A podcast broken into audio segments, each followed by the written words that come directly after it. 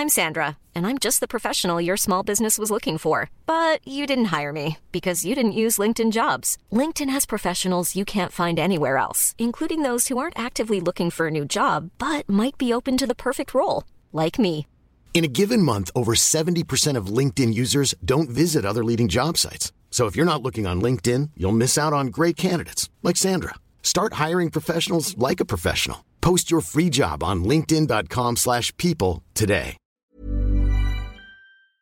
Unsere Welt ist auf dem Weg in das Zeitalter der künstlichen Intelligenz. In atemberaubender Geschwindigkeit verändert sich beinahe alles. Besonders in der Geschäftswelt ist die ungeheure Dynamik des Wandels spürbar. Die Unternehmen und die Menschen darin sehen sich vor vielen Unsicherheiten und Herausforderungen.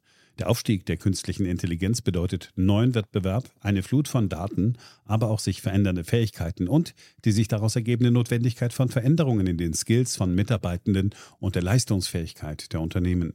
Workday, die Enterprise-Plattform für Finanzen und HR, hat deshalb Innovation zum Prinzip gemacht.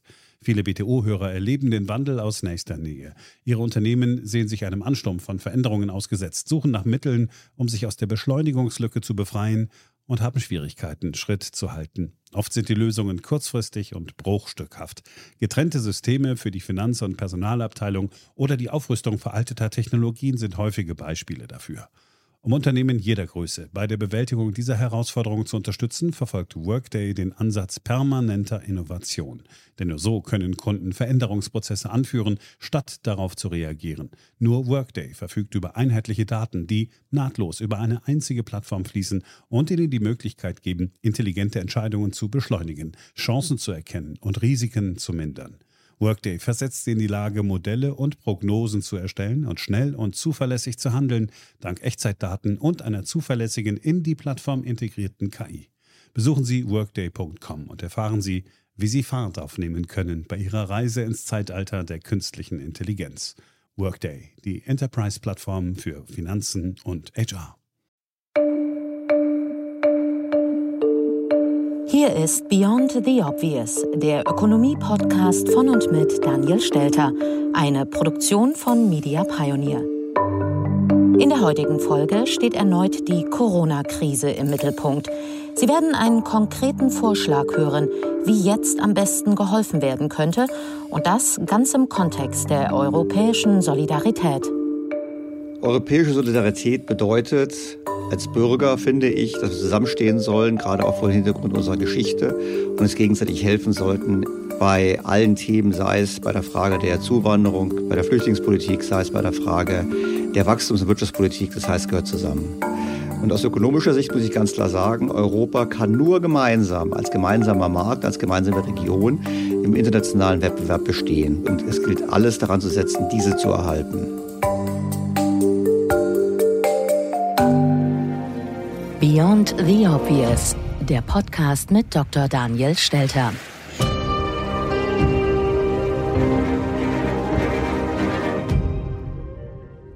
Gut, aus wirtschaftlicher Sicht ist ganz eindeutig zu sehen, dass wir, gerade wenn es darum geht, im Welthandel eine starke Stimme zu haben, mit dem Fund des gemeinsamen Marktes enorm wuchern können. Das heißt, es gibt uns viel mehr Verhandlungsmacht, es gibt uns viel mehr Möglichkeiten, im Konzert der Großen zu bestehen, gerade mit den USA und auch mit China. Wir haben das gesehen im Handelskonflikt im letzten Jahr, wo doch Europa sich eigentlich relativ gut geschlagen hat, auch gegenüber Donald Trump als es gemeinsam aufgetreten ist.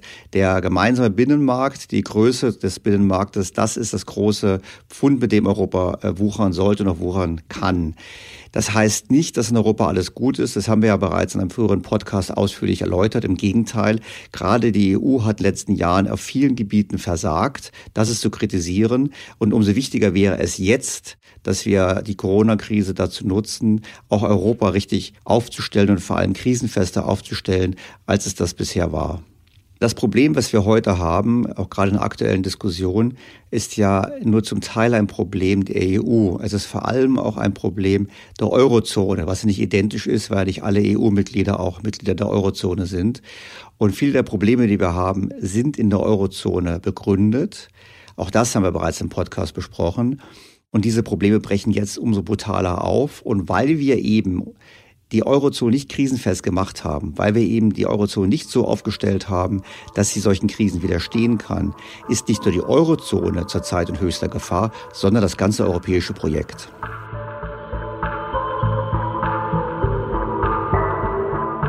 Was einer der wichtigen Punkte ist, ist das, was wir gesehen haben in der Diskussion auch zum Thema Corona-Bonds. Da gab es ja schon fast die flehentliche Äußerung des italienischen Außenministers Luigi Di Maio, der gesagt hat, wir brauchen jetzt dringend eure Hilfe, wir brauchen Corona-Bonds, sonst kann Italien die Krise nicht meistern. Sicherlich bedeutet diese globale Krise eine enorme Verantwortung für die Europäische Union. Wir sind in einer entscheidenden Zeit für die EU. Wir können die gesundheitliche und wirtschaftliche Krise, wie wir sie derzeit erleben und die ganz Europa normalerweise in die Rezession treiben wird, nicht bewältigen. Deshalb ist es sehr wichtig, und da spreche ich im Namen Italiens, dass alle politischen Kräfte, auch diejenigen, die vielleicht versucht waren, die EU zu verlassen, heute um Eurobonds bitten.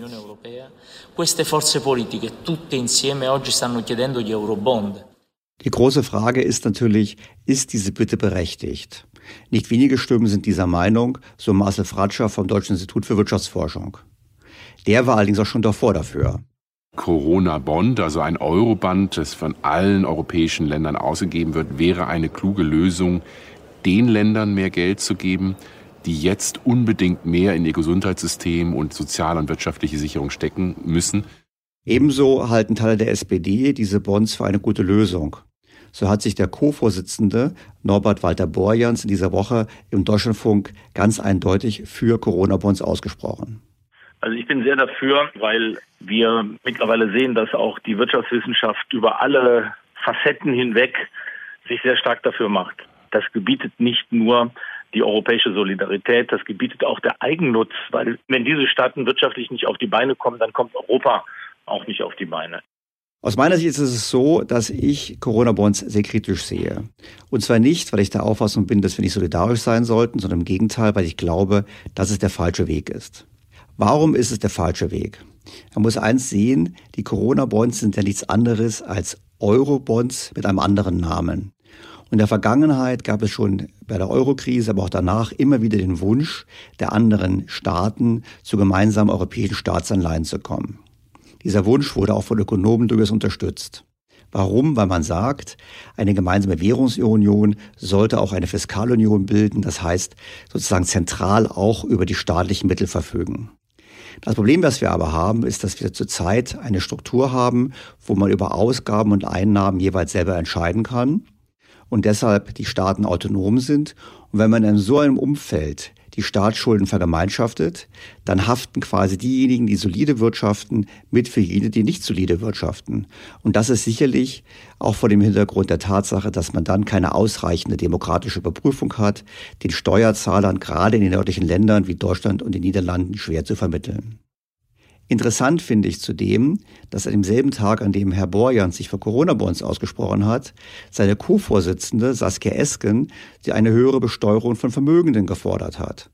Wir diskutieren hier eine höhere Besteuerung der Vermögenden und zugleich diskutieren wir darüber, wie wir die besseren Steuereinnahmen Deutschlands zur Verfügung stellen können, um anderen Ländern Kredite zu geben, beziehungsweise denen die Kreditaufnahme zu erleichtern.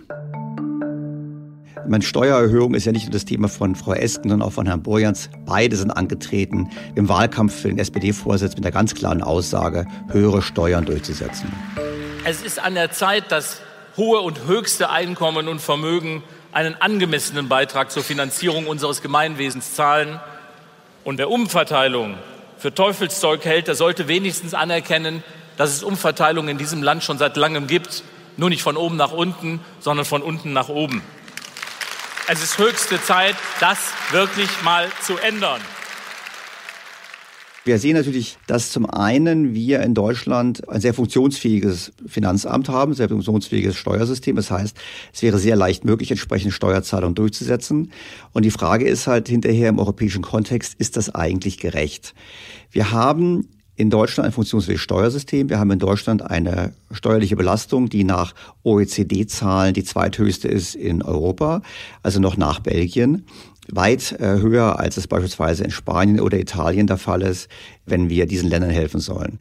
Konkret muss man ganz klar sagen, dass beispielsweise die Vermögensbesteuerung oder auch die Erbschaftsbesteuerung in Italien ganz anders ist als in Deutschland. Nehmen wir ein Beispiel. Wenn Sie von Ihrem Großvater angenommenerweise ein sehr großes Erbe erhalten von 10 Millionen Euro, dann müssen Sie dafür in Deutschland nach Freibeträgen ungefähr 2,2 Millionen Euro an Steuern zahlen. Wenn Sie denselben Betrag als Italiener erben von Ihrem italienischen Großvater, liegt Ihre Steuerlast bei unter 400.000 Euro. Das heißt, wir haben hier eine ganz große unterschiedliche Besteuerung. Des Weiteren muss man auch festhalten, dass die italienischen Privathaushalte und auch die spanischen Privathaushalte deutlich reicher sind als die deutschen. Da gibt es zum einen die Daten der EZB, wonach die deutschen Privathaushalte im Schnitt ungefähr 60.800 Euro Privatvermögen haben, währenddessen die Haushalte in Italien und Spanien weit über 140.000 Euro Privatvermögen haben. Eigentlich, wenn man das sozusagen auf die Spitze treiben möchte, fordert Frau Esken, die hiesigen Vermögen höher zu besteuern und Herr Borjans fordert, diese Erträge den anderen Ländern zur Verfügung zu stellen, obwohl diese deutlich vermögender sind als wir Deutschen. So platt will ich gar nicht argumentieren, aber ich finde es zumindest mal bedenkenswert, bevor wir alle sagen, jawohl, in diese Richtung sollten wir gehen. Das Weitere ist übrigens, wenn es die Kritik kommt, naja, die Zahlen der EZB sind etwas veraltet, das stimmt alles gar nicht so. Es gibt auch neuere Studien der Credit Suisse zum Beispiel, die zeigen, dass in Italien Vermögenswerte relativ zum Bruttoinlandsprodukt bei ungefähr dem Wert von 5,5 liegen. Das heißt, die Italiener haben 5,5 mal so viel Vermögen wie Wirtschaftsleistung. In Deutschland ist der Wert übrigens bei 3,8. Italien liegt damit übrigens mit ihrem Wert von 5,5 noch vor der Schweiz, kurz vor Spanien und dann auch Frankreich und Großbritannien liegen deutlich vor uns, ebenso wie die USA und Japan. Das heißt, wir haben schon in Deutschland ein Problem mit der Vermögensbildung. Auch das hatten wir bereits in einem Podcast besprochen. Das Ganze klingt jetzt so, als würde ich sagen, wir sollten den Italienern und den Spaniern nicht helfen. Das stimmt aber nicht. Wir sollten ihnen helfen, nur sollten wir es eben nicht machen in Form von Corona-Bonds, die den Charakter haben eines Blankoschecks. Weil wenn wir erst einmal Corona-Bonds gemacht haben, dann vergemeinschaften wir alle Staatsschulden. Und das ist angesichts von Schuldenständen von uns ungefähr bei 60 Prozent des Bruttoinlandsproduktes. Und Italien und auch Frankreich, die nach der Krise beide jenseits der 50 Prozent des Bruttoinlandsproduktes liegen werden, sicherlich nicht gerechtfertigt. Das heißt, wir brauchen einen intelligenteren Ansatz, bei dem wir helfen, ohne aber unsere Verschuldungskapazität, unser Steuerzahlungspotenzial in voller Höhe unbegrenzt den anderen Ländern zur Verfügung zu stellen. Einen anderen, seinen Ansatz, wird Daniel Stelter gleich ausführlich erläutern. Bleiben wir aber noch bei der erneut aufgeflammten Debatte um Ungleichheit und Ungerechtigkeit. Um Ausgleich bemüht ist Ursula von der Leyen. Als Präsidentin der Europäischen Kommission hat sie ein Hilfsprogramm vorgestellt, das auf Solidarität setzt. Es heißt SURE und ist die EU-Version von Kurzarbeitergeld. Es soll Italien, Spanien und alle anderen Länder unterstützen, die stark von den Folgen der Corona-Krise gebeutelt sind. Wenn es keine Aufträge gibt wegen einer vorübergehenden, unverschuldeten Krise wie Corona, sollten Firmen ihre erfahrenen Fachkräfte nicht entlassen, sondern im Betrieb halten. Sie beschäftigen sie weiterhin, auch wenn weniger Arbeit da ist. Den Einkommensunterschied gleicht Shore aus. Ja gut, Frau von der Leyen versucht, den politischen Schaden, der schon enorm ist, bezüglich der Rolle der EU in dieser ganzen Krise etwas zu begrenzen. Es ist ein Tropfen auf den heißen Stein und es wird viel zu lange dauern, um wirksam zu werden, bis es alles umgesetzt ist in Gesetzen. Das heißt, es ist ein nettes, ja fast schon Placebo. Es wird einer grundsätzlichen Krise, die akut ist, erst einmal nichts ändern. Hinter diesem Element steht die Garantie aller Mitgliedstaaten. Das ist europäische Solidarität in Aktion für die Zukunft Europas. Es ist der Versuch, Solidarität zu zeigen, viel zu spät und es reicht eben von den Dimensionen nicht aus. Ich finde da übrigens die Ideen von den Niederlanden, von Ministerpräsidenten Mark Rutte, durchaus interessanter. Und auch da steht der solidarische Gedanke im Mittelpunkt. Rutte hat einen europäischen Corona-Hilfsfonds vorgeschlagen. Dafür wolle Den Haag eine Milliarde Euro zur Verfügung stellen. Insgesamt könnten 10 bis 20 Milliarden Euro zusammenkommen.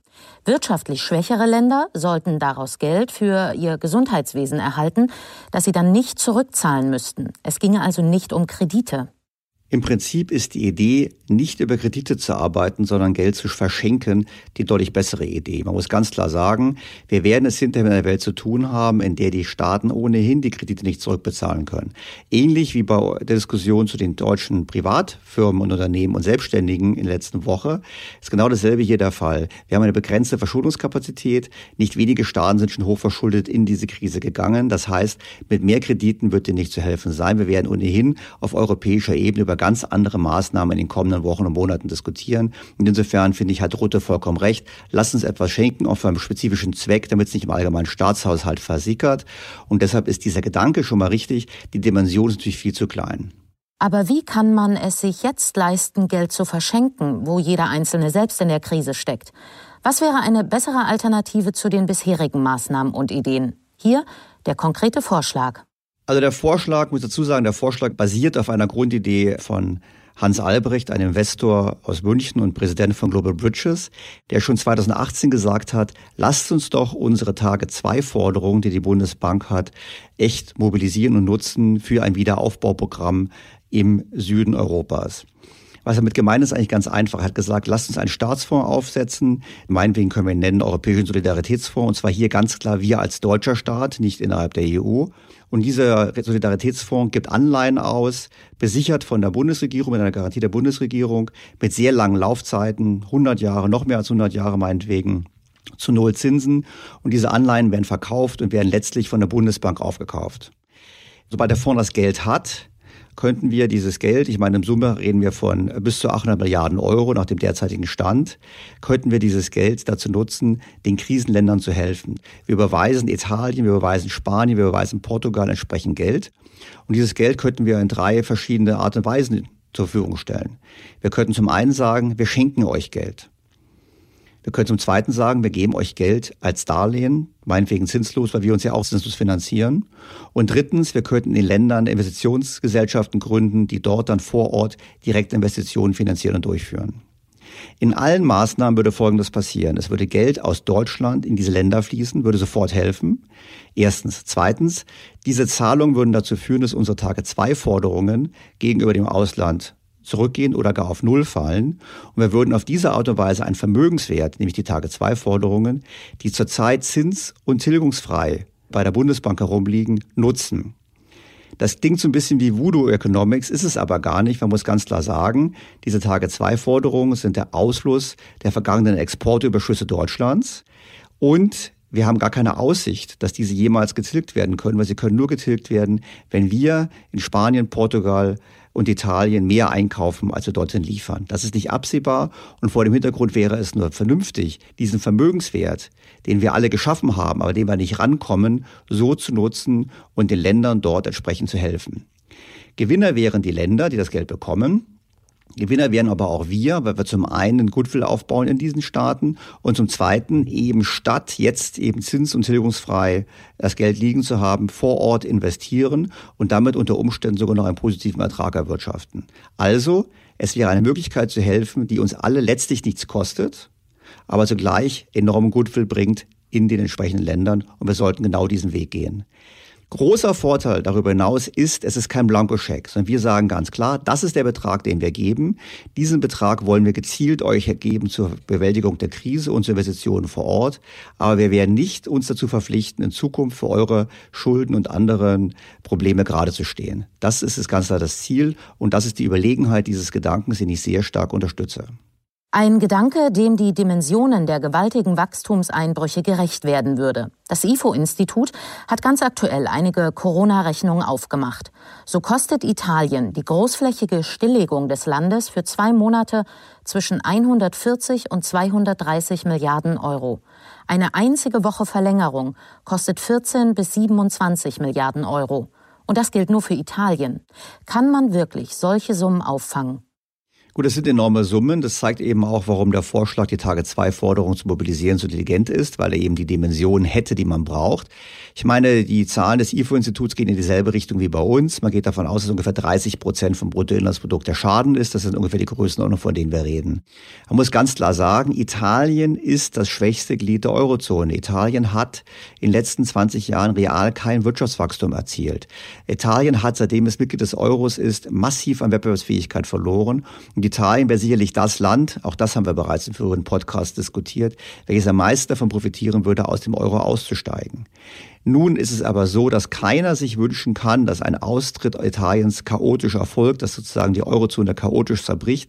Wenn, sollte man das versucht, geordnet zu organisieren. Nur so weit sind wir noch nicht. Und deshalb muss man jetzt Italien entsprechend helfen. Und wie gesagt, im Fall eines Zerfalls der Eurozone verlieren wir heutzutage zwei Forderungen. Dann würde ich doch sagen, lasst uns das Geld lieber vorher nutzen, um dieses Albtraum-Szenario zu verhindern und gleichzeitig Italien zu helfen und uns selbst zu helfen. Damit zu Ihnen, den Hörern dieses Podcasts. In vielen Kommentaren geht es um die europäische Einheit. Ganz konkret heißt es hier zum Beispiel, vielleicht könnten Sie noch einmal erklären, warum wir unbedingt am Euro festhalten sollen. Also ich glaube, es ist unstrittig, dass niemand mit dem heutigen Wissen den Euro noch einführen würde. Und es ist auch unstrittig, dass der Euro letztlich dazu beigetragen hat, dass wir in den letzten Jahren deutlich weniger Wachstum erlebt haben und vor allem auch, dass wir natürlich in der Krise weniger handlungsfähig sind. Das heißt, der Euro ist in der Tat nicht das, was er sein sollte. Er hat Europa nicht geeint, sondern wirkt immer mehr als ein Spaltpilz. Deshalb muss man sich überlegen, wie man Euro neu organisiert und neu strukturiert. Dafür habe ich immer plädiert. Aber jetzt in der akuten Krise kann das nicht funktionieren. Das sieht man in der politischen Diskussion jetzt schon stattfindet.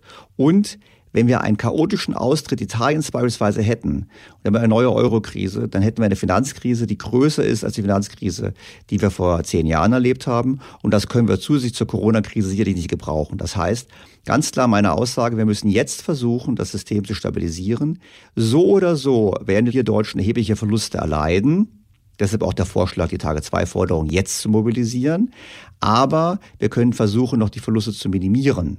Und dazu gehört eben geordnete Prozesse. Und deshalb heißt es nicht festhalten um jeden Preis, sondern jetzt durch die Krise führen und dann mit kühlem Kopf sagen, was müssen wir wirklich tun, um den Euro so zu organisieren, dass er funktionieren kann. Und das beinhaltet meines Erachtens auch die Frage offen zu stellen, wer kann da wirklich auf Dauer mitmachen und wer nicht.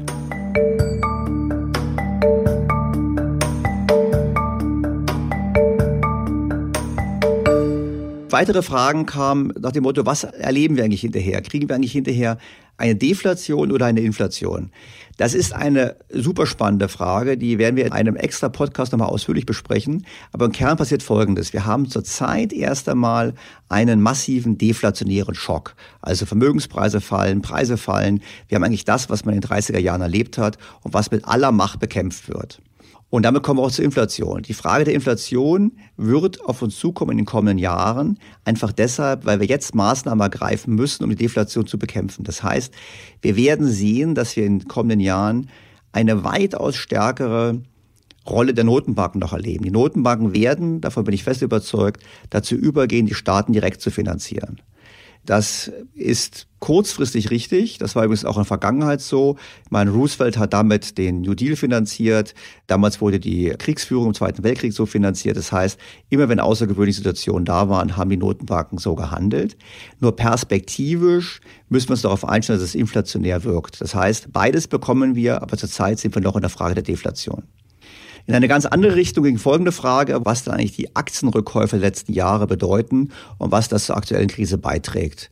Nun muss man wissen, dass es ja in Europa nicht ganz so ausgeprägt war wie in den USA. In den USA haben die Aktienrückkäufe natürlich dazu geführt, dass die Unternehmen mit einer weitaus höheren Verschuldung in die Krise hineingegangen sind.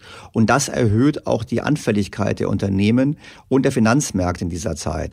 Die, was wir auch schon diskutiert haben in einem Podcast, die immer höher gestiegene Verschuldung und da steht er in den Aktienrückkäufen mehr überwiegend, hat natürlich dazu geführt, dass das System generell krisenanfälliger ist.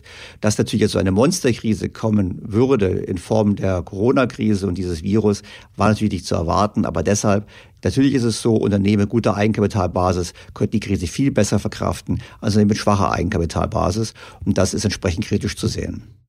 Jetzt ein Blick auf die kleineren Unternehmen, die von der Krise zuerst und direkt betroffen sind, weil sie keine Kunden, Klienten, Besucher oder Gäste haben. In einer Hörermail heißt es, ich fürchte, dass diese Krise eine Botschaft für die Zukunft senden wird. Sieh zu, dass du an die Brust des Staates kommst und fang bloß kein eigenes Business an. Da haut es dir die Beine weg. Die Krise kann der Garaus sein für die sowieso unpopulär gewordene Marktwirtschaft im gesellschaftlichen Bewusstsein. Das wäre fatal. Diese Sorge des Hörers teile ich zu 100 Prozent. Also wir sehen gerade, das haben wir letzten zwei Podcasts ja diskutiert, einen Lösungsansatz des Staates, der darauf basiert, die Privatwirtschaft in immer höhere Verschuldung zu treiben und sich gleichzeitig an den Firmen zu beteiligen. Damit bekommen wir letztlich den demokratischen Sozialismus, der sich einige Politiker gewünscht haben, durch die Hintertür. Und ich sehe das als ganz großes Problem an. Wie ohnehin das Problem ist, dass die Deutschen in meiner Sicht viel zu staatsgläubig sind, schon in den normalen Zeiten letztes Jahr gefordert haben, der Staat sollte aktiver werden.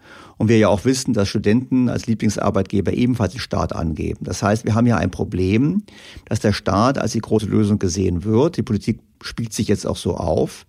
Und damit werden wir aber unsere Wirtschaft nachhaltig schädigen und wir werden vor allem die Wachstumskräfte nachhaltig schädigen, was schlecht ist für uns alle, weil wir dann weniger Wohlstand zum Verteilen haben. Ich bedauere das sehr. Ich meine, ich mache diesen Podcast ja auch vor allem deshalb, weil ich möchte, dass wir in der Gesellschaft breite über wirtschaftliche Themen diskutieren. Die Deutschen, wir Deutschen haben leider oftmals ein zu geringes Verständnis für wirtschaftliche Zusammenhänge und daher kommt meines Erachtens auch diese Staatsgläubigkeit. Wir sind zurzeit auf dem völlig falschen Weg. Wir brauchen einen Krisenansatz, der eben den Unternehmen hilft beim Überleben. Wie dahinter bezahlt wird, ist eine andere Frage. Und darüber hinaus sollten wir aber sicherstellen, dass der Staat gute Rahmenbedingungen setzt und sich nicht zu sehr in die Wirtschaft einmischt. Das tut er aber, denn bei uns in Deutschland kann von dem sogenannten Neoliberalismus dann wirklich keine Rede sein. Zur Rückmeldung eines Hörers, der sich auf ein großes Streitthema bezieht, viel diskutiert vor allem in den sozialen Netzwerken, ist es sinnvoll und zumutbar, Arbeitskräfte, die zurzeit nicht in ihren ursprünglichen Berufen arbeiten können, an jetzt unbesetzten Stellen einzusetzen? Also generell ist es natürlich so, in der Notlage, der wir uns befinden, sollte jeder versuchen zu helfen. Ich finde, der Staat sollte das begünstigen, indem er es eben auch steuerlich und abgabenmäßig attraktiver macht, dass Leute mehr Geld verdienen, ohne entsprechend höher besteuert zu werden. Gerade in dieser Zeit, wo jeder etwas beitragen sollte, sollte es sich lohnen, das zu tun und nicht zu sagen, ich warte jetzt, bis irgendwas anderes, jemand anderes was etwas für mich tut. Wir sollten dort ganz andere Freigrenzen haben und das entsprechend belohnen und motivieren. Zurück zu den finanziellen Hilfen für Unternehmen. Auch auf EU-Ebene hat es inzwischen grünes Licht für Corona-Kredite gegeben. Damit wird es neben dem KfW-Sonderprogramm weitere Möglichkeiten für niedrig verzinste Darlehen geben. Aber es melden sich schon jetzt die ersten Unternehmen, deren Kreditanfragen die KfW abgelehnt hat. Ja, das Problem ist ja, die Kreditvergabe erfolgt nicht von KfW direkt, sondern über die Banken. Und die Banken haben einen kleinen Anteil des Risikos selber zu nehmen, 10 Prozent, was auch normal richtig ist, wenn man sagt, na ja, die Bank kann am besten beurteilen, wie gut die Kreditqualität ist und es soll ja Kredit nur gegeben werden, wenn die Qualität ausreichend ist. Das Problem ist nur in heutigen Krisenzeiten, dass wir eben genau die Situation haben, die ich befürchtet habe, dass es sich für viele Selbstständige nicht lohnt, einen Kredit aufzunehmen, weil sie eben wie letzte Woche diskutiert, den Konkurs damit nur ein paar Wochen aufschieben oder aber weil sie wissen, sie können dieses Darlehen nie wieder zurückzahlen. Und nun gibt es eben konkret diese Fälle, wo Menschen zur Bank gehen und sagen, wir hätten gern dieses Darlehen und die Bank sagt, wir geben es euch aber nicht, weil ihr eben nicht genug verdient, weil ihr nicht genug Sicherheiten habt, um entsprechend zurückzahlen zu können. Das unterstreicht, meine Kritik eigentlich nochmal an dem jetzigen Vorgehen, weil wir können eben nicht über Kredite die Wirtschaft retten, sondern wir können es nur machen, indem wir quasi Geldgeschenke machen, die sich an dem orientieren, was die Firma im letzten Jahr verdient hat. Das war eben diese Idee der Umsatzausfallersatzzahlung. Ein gutes Stichwort, es gibt Nachfragen dazu. Zu dem Vorschlag Daniel Stelters in einer der vorherigen Folgen dieses Podcasts unter der Überschrift Künstliches Koma. Zur Erinnerung nochmal, ich habe vorgeschlagen, dass das Finanzamt jeden Monat ein Zwölftel des Vorjahresumsatzes einfach antragslos überweist. Die Firmen, die es nicht brauchen, überweisen es wieder zurück. Die Firmen, die es brauchen, können es behalten. Ich habe des Weiteren vorgeschlagen, dass dann im kommenden Jahr in der Steuererklärung eventuell nicht benötigte Umsatzzahlungen zurückgestattet werden. Und darüber hinaus, sobald eine Firma eine Umsatzersatzzahlung vom Finanzamt behält, der Gewinn auch nicht über dem Niveau des Vorjahres liegen darf, um entsprechenden Missbrauch zu verhindern. So wurde gefragt, ob der Vorschub nicht bedeuten würde, dass Unternehmen Kosten vorziehen und Gewinne die Zeit danach verschieben. Das sehe ich nur bedingt. Natürlich dann, wenn der Gewinn gedeckelt ist, ist es richtig, dass es einen gewissen Anreiz gibt, wenn das Geschäft gut läuft.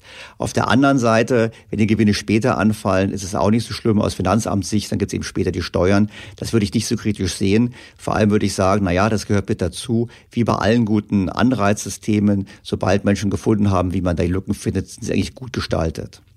Das gilt auch für die Frage, ob es dann nicht auch Unternehmen gibt, die ohne diese Hilfe oder ohne die Krise eigentlich schon in finanzielle Schieflage geraten wären. Das stimmt. Ich meine, es gibt auch einige prominente Namen, die jetzt in den Medien sind, die ich jetzt nicht nennen möchte, wo man ganz klar sagen muss, die waren vorher schon in finanzieller Schieflage mit angeschlagenem Geschäftsmodell. Das ist natürlich schon so. Wir müssen eins wissen, wir haben es ja schon länger zu tun mit einer Welt, in der Unternehmen, die eigentlich nicht lebensfähig sind, dank des billigen Geldes noch am Leben erhalten wurden. Insofern kann in der Tat auch gerade jetzige Vorgehensweise dazu führen, dass wir diese Zombies, so nennen wir sie mal, länger am Leben erhalten. Auch das ist ein Problem, was wir grundlegend angehen müssen, nicht zum Höhepunkt der Krise. Es kann welche geben, die unberechtigterweise überleben, aber das gehört mit dazu. Wir können nicht vorher diese Frage stellen. Die Zeit haben wir schlichtweg nicht.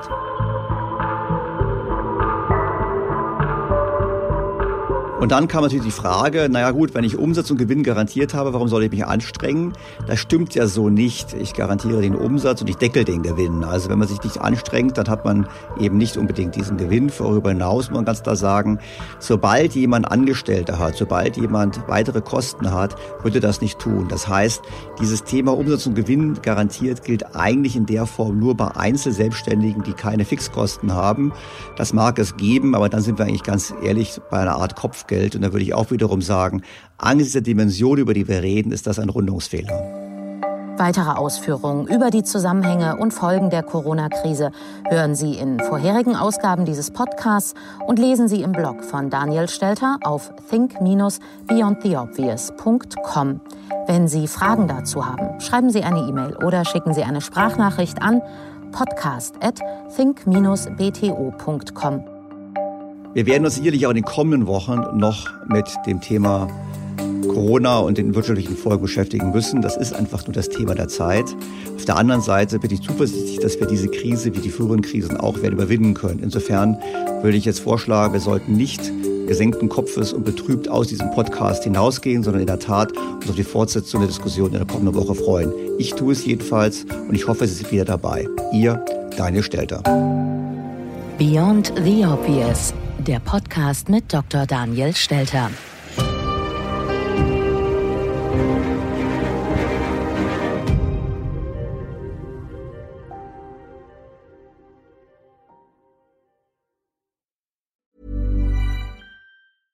Was ist noch besser als ein guter Plan?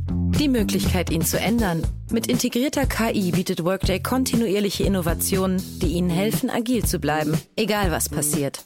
Workday, the finance and HR system for a changing world.